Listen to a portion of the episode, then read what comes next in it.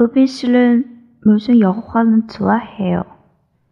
저는 공부 영화는 좋아해요.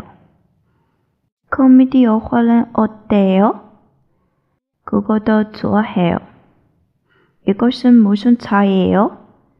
무슨 음식이 멋있어요? 무슨 음악을 자주 들어요?